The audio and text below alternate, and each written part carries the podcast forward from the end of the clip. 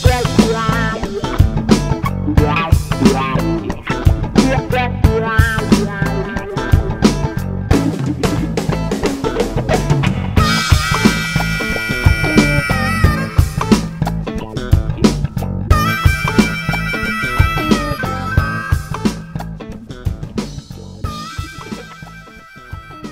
Fala galera, bem-vindos ao podcast oficial da Sociedade dos Boards. Acompanhe nosso grupo no Facebook, Instagram e na Ludopedia. Basta buscar por Sociedade dos Boards. Se tiverem interesse de se aproximar ainda mais da galera e até vir a participar no podcast, nos procure e entre também em nosso grupo do WhatsApp. Em nosso podcast, buscaremos falar de um jogo ou tema relacionado a jogos de tabuleiro modernos de forma descontraída e com uma duração não muito longa por episódio. Então puxe uma cadeira, se junte jogatina e que rolem os dados. Quem fala com vocês hoje somos eu, Pilpa e Rafa. Fala aí, Rafa. E aí, beleza, galera? No episódio de hoje estaremos iniciando um novo tipo de quadro que aborda uma mecânica específica e apresenta dois jogos dentro desse tema. O tema de hoje será Deck Buildings, ou em português, construção de baralho. E nesse episódio da série que aborda essa mecânica, iremos abordar Ascension, um jogo bem direto e excelente para apresentar a mecânica para iniciantes, e Tiranos de Umbra Eterna, que agrega um mapa com controle de área e bastante interação. O que são Deck Buildings? Eles são jogos onde a mecânica principal consiste em começarmos com um baralho relativamente simples e fraco e ao longo da partida adicionamos novas cartas com efeitos melhores, construindo assim ao final da partida um baralho maior e personalizando a sua estratégia. Geralmente, jogos com deck building possuem outras mecânicas atreladas a ela, sendo poucos os casos onde essa mecânica é a única presente. Trouxemos então nesse primeiro episódio do quadro Ascension, que podemos dizer que é um deck building raiz, por apresentar praticamente apenas essa mecânica e Tiranos de Umbra Eterna, que além de um deck building objetivo e bem parecido com Ascension, acrescenta uma mecânica de controle de área. Nesse bloco falaremos das informações técnicas do Ascension. Manda lá, Rafa. Ascension é um jogo de 2010 que veio aqui no Brasil pela Mandala em 2015. O designer é o Justin Gary e mais três carinhas. E o artista é o Eric Sabin. Ele tem como uma dependência de idioma relativamente extensa, praticamente todas as cartinhas ali tem informações para se ler. Ele joga de 1 a 4 jogadores, tem como mecânica principal o deck building, leva aí 30 minutinhos e a faixa etária é 13 anos. Pilpa, e como é que ele funciona? Cara, em Ascension, cada jogador começa com um baralho inicial com 10 cartas simples, onde umas contêm o recurso Runa, que é como o dinheiro usado para se comprar novas cartas, e outras possuem o recurso Poder, que tem o símbolo de espada, que é usado para se derrotar monstros. Ascension apresenta uma estrutura bem simples e direta de deck building, onde cada jogador, na sua vez, compra 5 cartas do topo do deck e as revela e usa na ordem que quiser, comprando novas cartas de uma linha central disponível, usando runas ou matando monstros. No final da partida, que acaba após um jogador acabar com os pontos disponíveis, chamados de pontos de honra. Vence o jogador com a maior pontuação, tanto dos pontos de honra coletados derrotando monstros ou as pontuações impressas nas cartas. Fato curioso: o designer Justin Gary é renomado campeão de Magic, The Gathering. Comentando agora sobre os componentes e a arte, eu particularmente acho que a arte do Ascension ela é muito legal. Eu acho bonita, né? Desde a primeira vez que o Rafa me mostrou o jogo e a gente começou a jogar, eu achei bem bacana. Ela é bem atrativa, não é aquela coisa horrível não. Eu também gosto bastante, Pilpa, e particularmente dessa arte, né, que é a arte que tem no aplicativo, que é que veio da edição nacional. Porque antes dela já existia uma outra arte mais rabuscada, parecia uma aquarela que também era bonita, mas eu prefiro a nova. Outra coisa que eu acho muito legal dos componentes são os, os pontos, né, os pontos de honra, que são uns, uns, diamantes de plástico, digamos assim, vermelhos né, uns menorzinhos brancos, que servem ali para contar a pontuação. Cara, eu acho sensacional. Se quem está ouvindo a gente já jogou Istambul, é similar aos diamantes lá do Istambul. Sobre a curva de aprendizagem do Ascension, eu diria que é relativamente baixa. Eu aprendi o jogo rapidamente, o Rafa que me apresentou o jogo, né? E assim, questão de 15 minutos a gente já tava ali jogando. É, são princípios bem simples, na verdade. Então eu acho que jogadores novos não vão ter dificuldades para jogar. O que, que, você acha, Rafa? Concordo plenamente contigo, Pilpa. O jogo, de regra, ele é bem simples. O manual mesmo um manual aí de uma boa qualidade, mas ele tem muita ilustração e relativamente pouco texto. Para você ter uma ideia, o manual, numa página inteira, ele tem uma carta gigantesca só ali para mostrar o que é cada item da carta, cada ícone da carta. Então, de regra, ele é muito simples. Óbvio, a curva de aprendizagem aí começa a, a, a dificultar quando, como todo jogo com muita carta, você tem que aprender os combos, né? Qual carta é boa, mas tem que ter outra carta junta para potencializar aquela carta. Isso que dificulta um pouco mais. Mas de regra, concordo plenamente contigo. É bem baixo. E com relação ao fator replay, o que, que você acha, Rafa? Eu acho que o fator replay é alto ele é muito bom. No Ascension você tem muitas cartas. Então a ordem que essas cartas saem sempre vai ser diferente. Você pode fazer estratégias em partidas diferentes também. Ah, aqui eu vou tentar ser mais agressivo, tentar pontuar mais atacando monstros.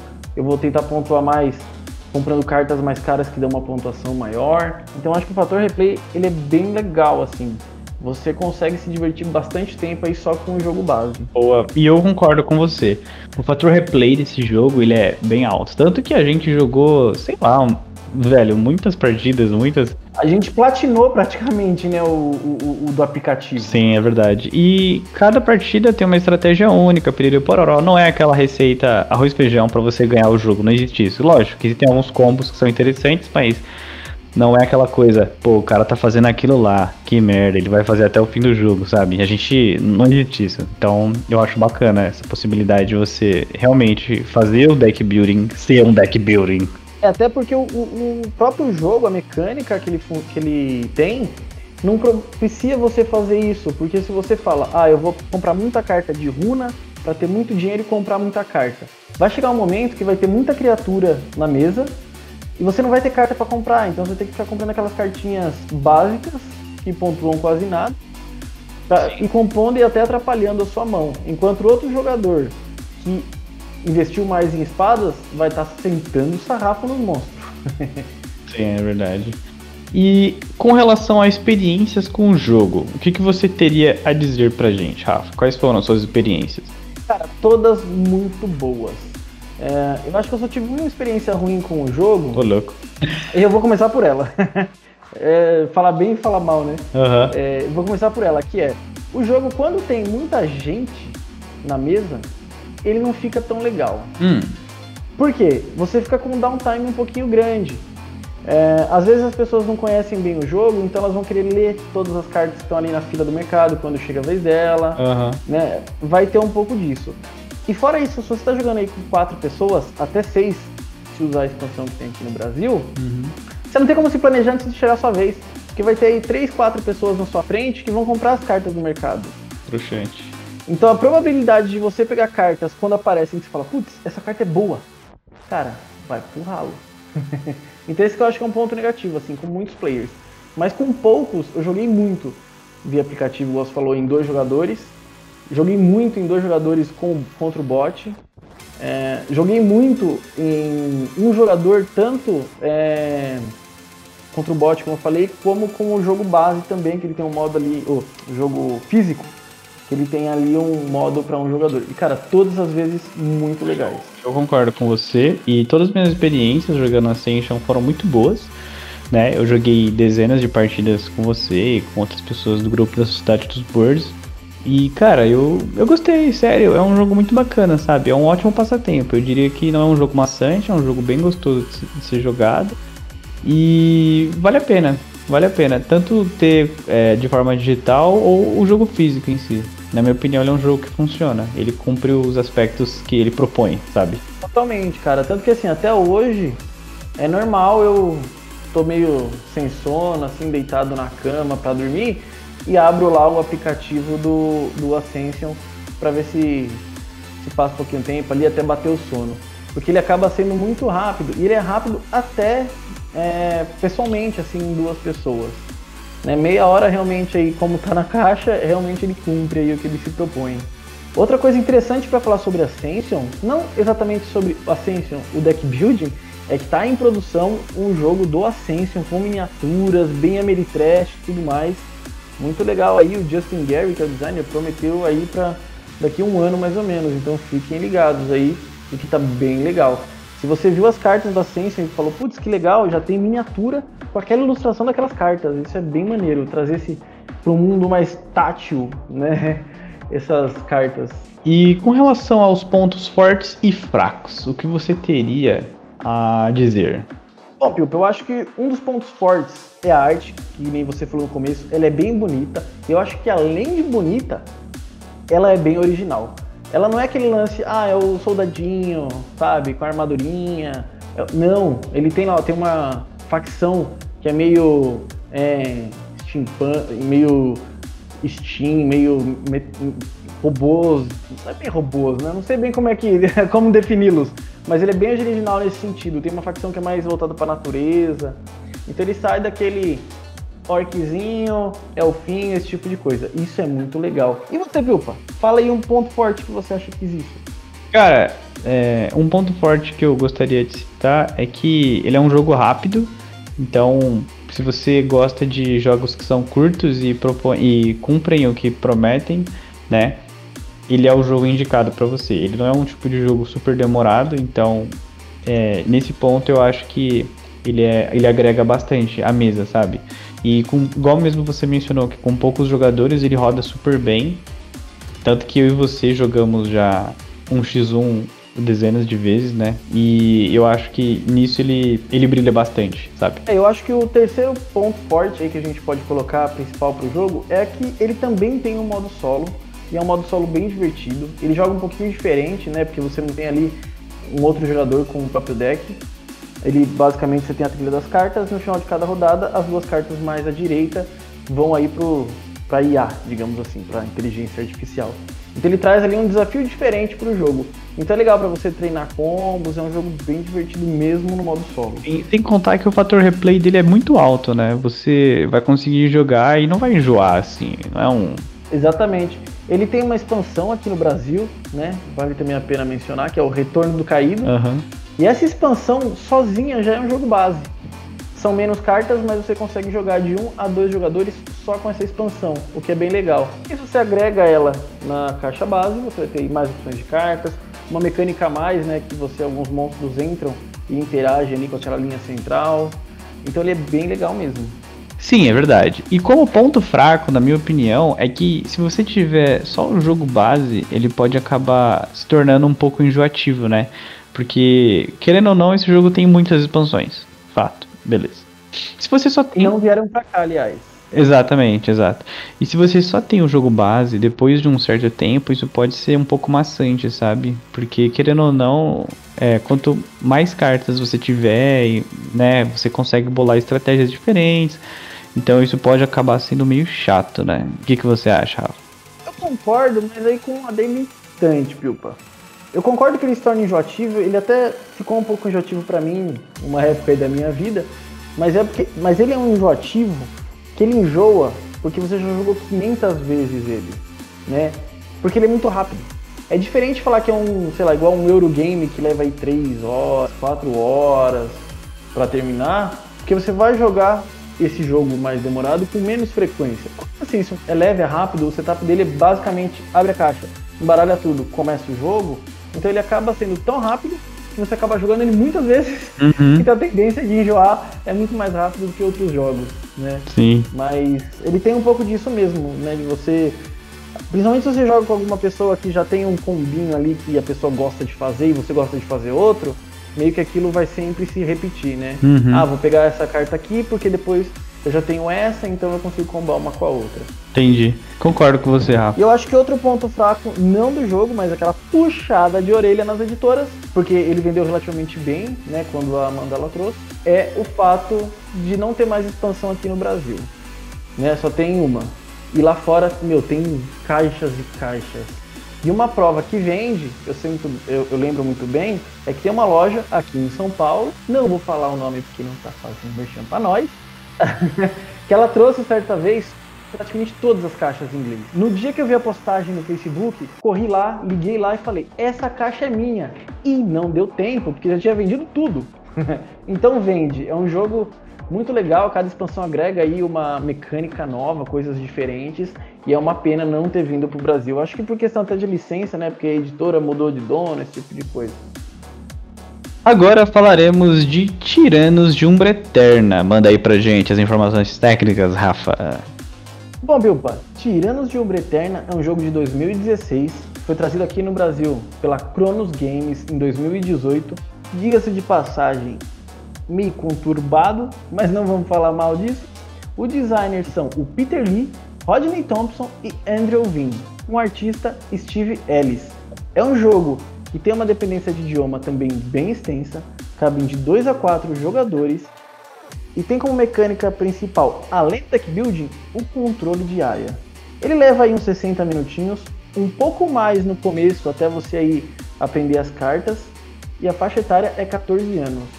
E Pilpa, afinal, como este jogo delícia funciona?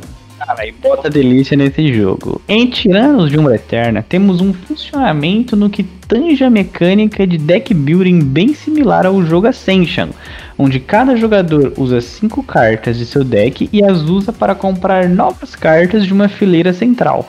A maior diferença é que em Tiranos de Umbra Eterna não existem monstros para serem derrotados.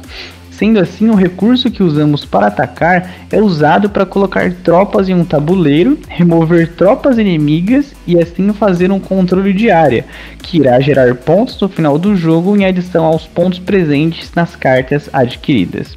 O jogo traz quatro diferentes decks: os demônios, dragões elementais e Drow.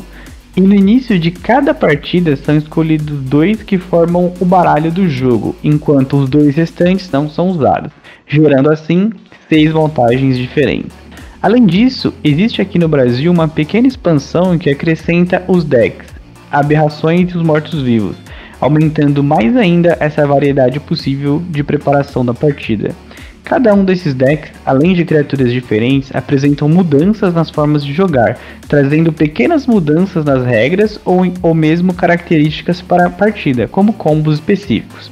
Fato curioso, é algo bem conhecido, mas não custa reforçar. O jogo se passa no universo Dungeons and Dragons, sendo Peter Lee e Rodney Thompson são dos grandes autores de materiais deste universo de RPG.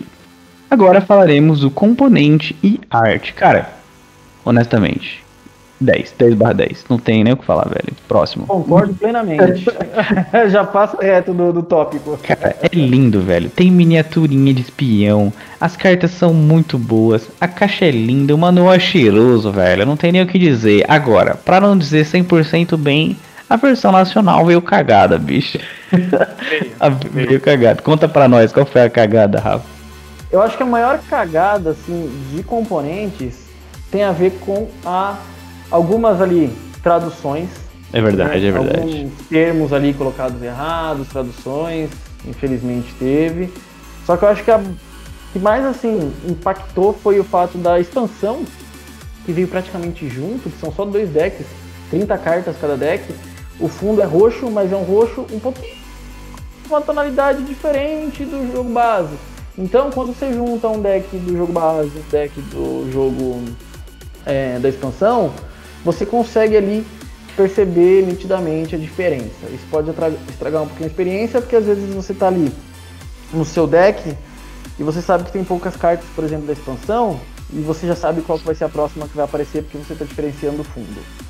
Isso né? é bem ruim. O que o pessoal tem é. feito é, é eslivar, né? De, uma, de um fundo que é, esteja preto, daí isso, isso acaba... igual aqueles livros de Magic.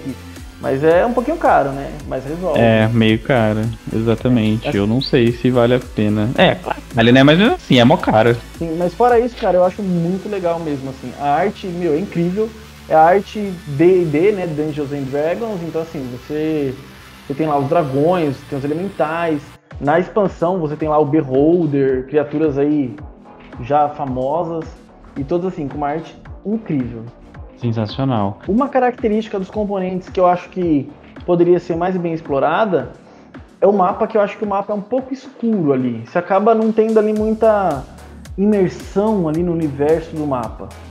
né? Ele parece mais um os pontinhos brancos ali do mapa pontilhado são muito mais evidentes do que a arte das cidades em si, do que o fundo do mapa. Eu acho que o mapa em si poderia ser mais bem ilustrado. Eu achei ele um pouco escuro demais. Tipo, eles fazerem umas cavernas, assim, é um fundinho mais legal, você diz? Tipo, um cenário de D&D mesmo, Isso, assim? tipo um cenário, é. Tá certo que, assim, esse é, Umbra Eterna, né, que traduziram como assim, né, que é o Underdark, seriam ali os mundos, os submundos, né, do universo do D&D. Uhum. Então ele tem ali toda uma lore e toda um porquê ser daquele jeito.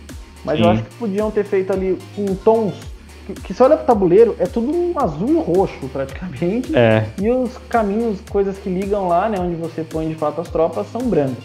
Então meio que você se perde ali, não é tão imersivo. Ele podia ter sido feito com uma forma ali com mais contrastes e tal, pra você ver o mapa e falar, caramba, é o universo ali de Underdark, né, de Underdark, desculpa, mas tu não vê. Aham. Uhum. E com relação à curva de aprendizagem, cara, eu particularmente acho que ela não é simples, mas não é extremamente complexo. Eu daria um mediano, porque na primeira partida e até em algumas outras, né, as primeiras, você vai estar tá meio perdido, porque por que perdido? Embora você tenha entendido as regras, show, você vai ter que parar para ficar lendo para entender a mecânica, porque assim, existem as cartas, existem tipos de cartas, né? Existem cartas de controle, existem cartas que aumentam o seu ataque, existem cartas que fazem você comprar mais cartas. Então isso no começo pode ser um pouco, como eu posso dizer, confuso.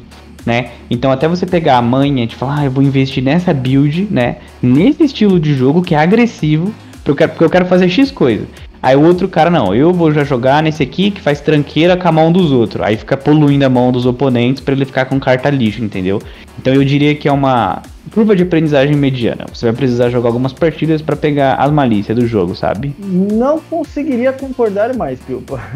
Eu acho que, até comparando aí com o Ascension, que a gente falou que é baixa, eu acho que essa é mediana, porque exatamente o que você falou. Você tem um recurso a mais né? Além uhum. lá do dinheirinho para comprar carta nova e a espadinha para interagir no mapa, você tem os espiões que você falou, Sim. que são de uma importância gigante no jogo, uhum. né? Para tirar ali controles totais de área, tudo mais. Então, além de ter um recurso a mais, você tem cartas no Tiranos com muito mais texto do que você tem no Ascension. É. Então, sempre que abre a carta, geralmente ali é um bloquinho, um parágrafozinho de texto. Então sempre vai ter que ler. E como você tem quatro decks, seis, conta na expansão, seis decks, ou quatro no base, e você fica é, mudando ali o, o, o, setup inicial, você não vai decorar todas as cartas, né? Vai ter cartas que você vai ver uma vez ou outra só. Aí você vai ver uma carta hoje e vai ver a mesma carta daqui três, quatro partidas. Sim. Então mesmo quem é experiente no jogo, gasta um tempinho lendo, ah, esse aqui, esse dragão faz essa coisa, tal, tal. Então, concordo plenamente, curva de aprendizagem mediana. E o fator replay, Pilpa, o que, que você acha dele dentro desse jogo? Se fosse só o jogo base, eu diria que já é altíssimo. Ponto. Mas, com essa expansão, eu diria que é altíssimo plus, sabe? Altíssimo plus? É, tipo, altíssimo plus, 10 barra 10. É, cara, é sério. É, é muita coisa que dá para você fazer. É muita coisa. Tanto que a primeira vez que eu joguei esse jogo foi com o Diego, né? Que também ouve a gente. E aí, Diego? A gente, ele só tinha um jogo base né, no, no, nas primeiras partidas que a gente jogou e sensacional, sério. A gente jogou umas quatro partidas e esse jogo é um pouco demorado, né? Vai de 45 minutos a uma hora e meia, mais ou menos. Mesmo assim, a gente fritou assim, ó. Miau. Não foi, sabe? Eu sentia que eu não tava, eu nunca tinha visto aquela carta. não sei. Então, assim, é, eu diria que a rejogabilidade ela é muito alta. E com as expansões, é, o interessante é que cada deck tem uma mecânica própria, né? O deck lá, dos demônios, sei lá, tem uma mecânica de trazer a carta de volta do, do não sei o que lá. Aí tem outra mecânica que bota tranqueira na mão dos outros. Então, tipo, velho, mesmo que você só tenha um jogo base, você vai ter quatro decks que tem quatro mecânicas totalmente diferentes. Então, até você conseguir pegar o macete, parceiro, você vai ter que jogar muito, sabe?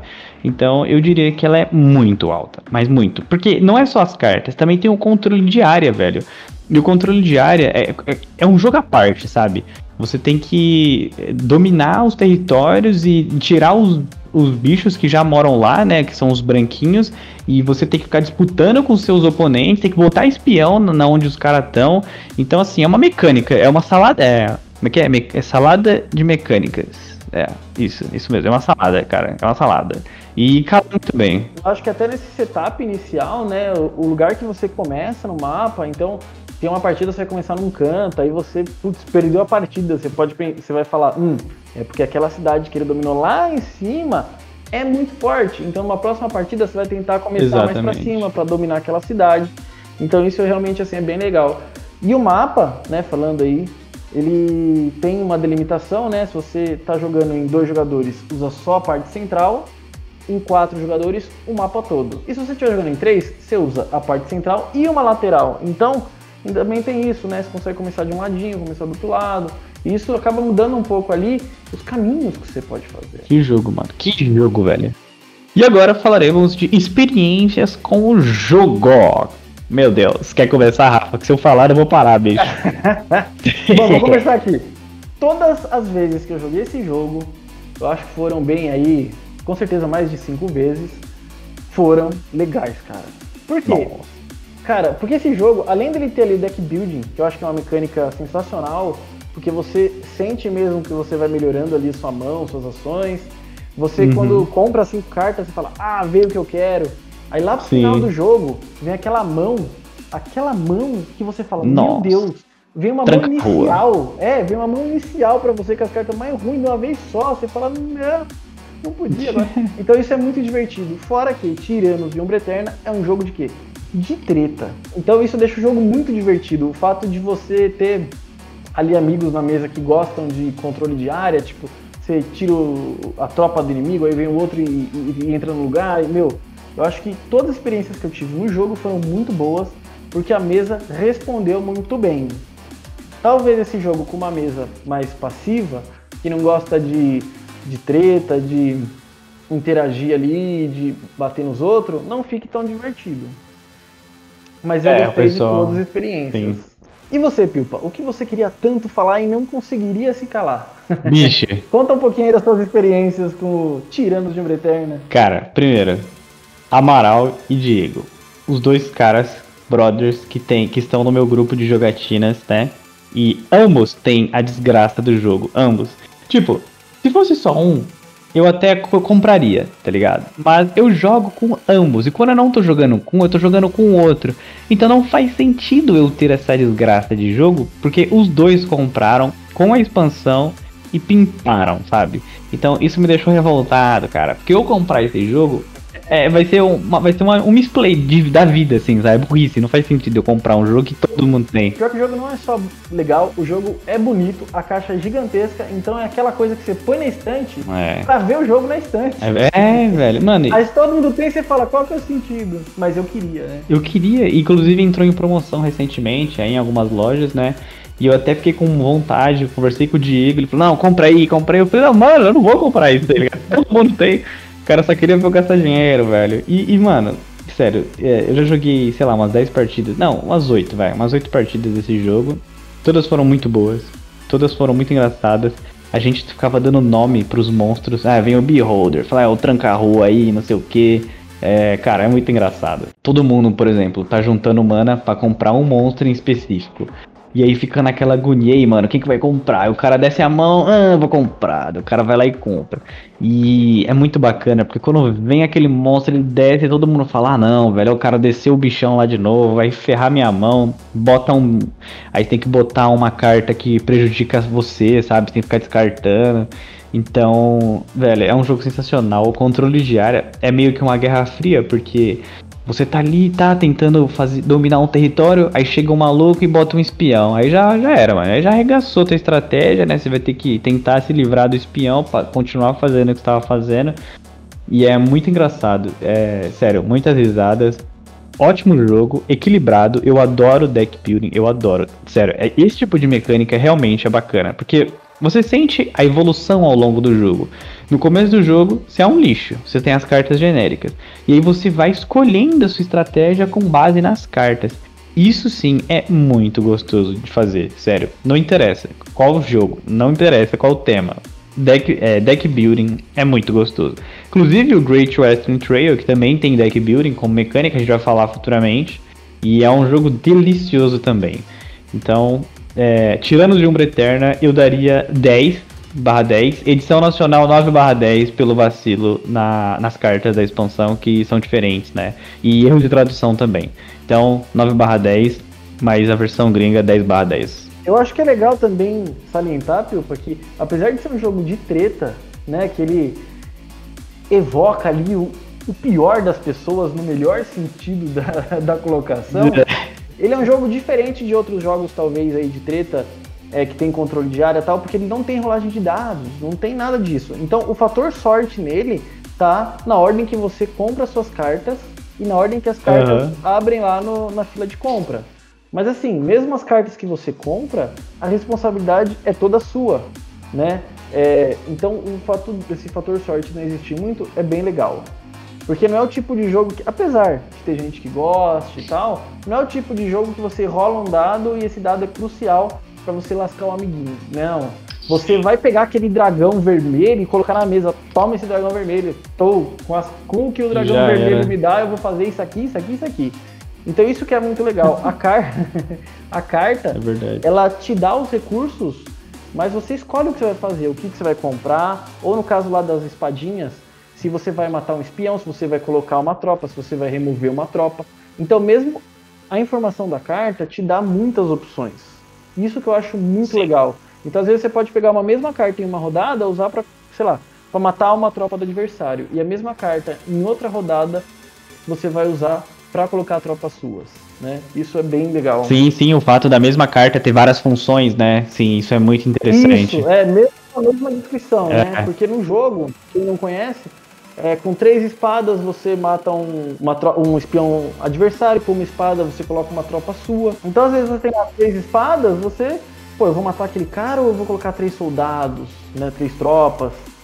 Então isso te deixa escolhas ali que vão além da carta em si. Isso é muito legal. Sim, então além de ter seis facções, quatro do jogo base, duas da expansão, cada carta, a maioria, tem mais de uma função. Você pode optar entre fazer uma coisa e outra, então já aumenta a jogabilidade. Mesmo com a mesma descrição. É, é, é verdade. É legal, né? E além disso, se você é, fizer uma build focada em uma coisa, você ganha bônus. Você sabe, né? Você lembra Sim. disso? Tipo, é as correntes, se você junta... chama. Isso, é, corrente, exatamente isso. Então isso aumenta ainda mais. Então já estamos em três camadas de jogabilidade aqui, né?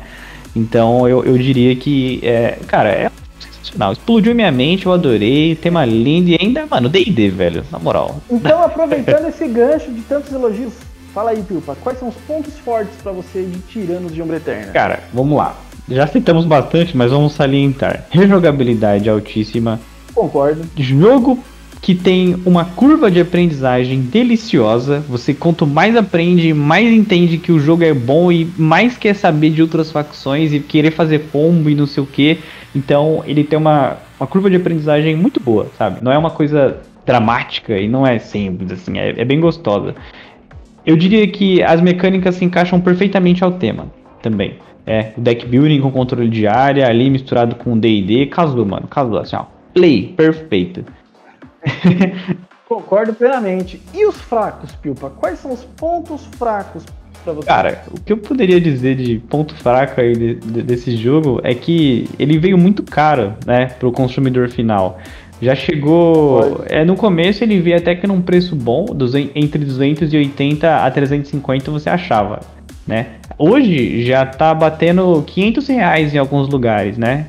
Então... É, eu acho que eu acho que o preço, não só pelos componentes, acho que a própria é, franquia, né, Dungeons and Dragons acaba encarecendo um pouco o produto. Além de quem trouxe uma editora pequena, né, que enfim, N problemas, é, realmente concordo contigo. O jogo, infelizmente. É uma pena, porque de resto, eu não teria muito que reclamar, não. Se tu pegar numa troca, bicho, aí você não tem nenhum defeito. Uma troca boa, assim, ó. Quer trocar o Tiranos Umbra Eterna no meu cup? Nossa, vamos agora, entendeu? Aí, mano, com certeza você vai conseguir uma troca dessa. Aí valeu a pena. Bom, galera, esse foi o nosso primeiro episódio sobre deck buildings, onde abordamos o clássico Ascension e o criador de tretas, Tiranos de Umbra Eterna. Lembrem de procurar nas redes sociais por Sociedade dos Birds, Facebook, Instagram e também na Ludopedia. Maiores informações e interesse em se juntar ao nosso grupo do WhatsApp, nos procure. É isso aí, galera. Valeu e até o próximo episódio. O podcast da Sociedade dos Birds fica por aqui. Sorte nos dados, galera. E usem álcool em gel.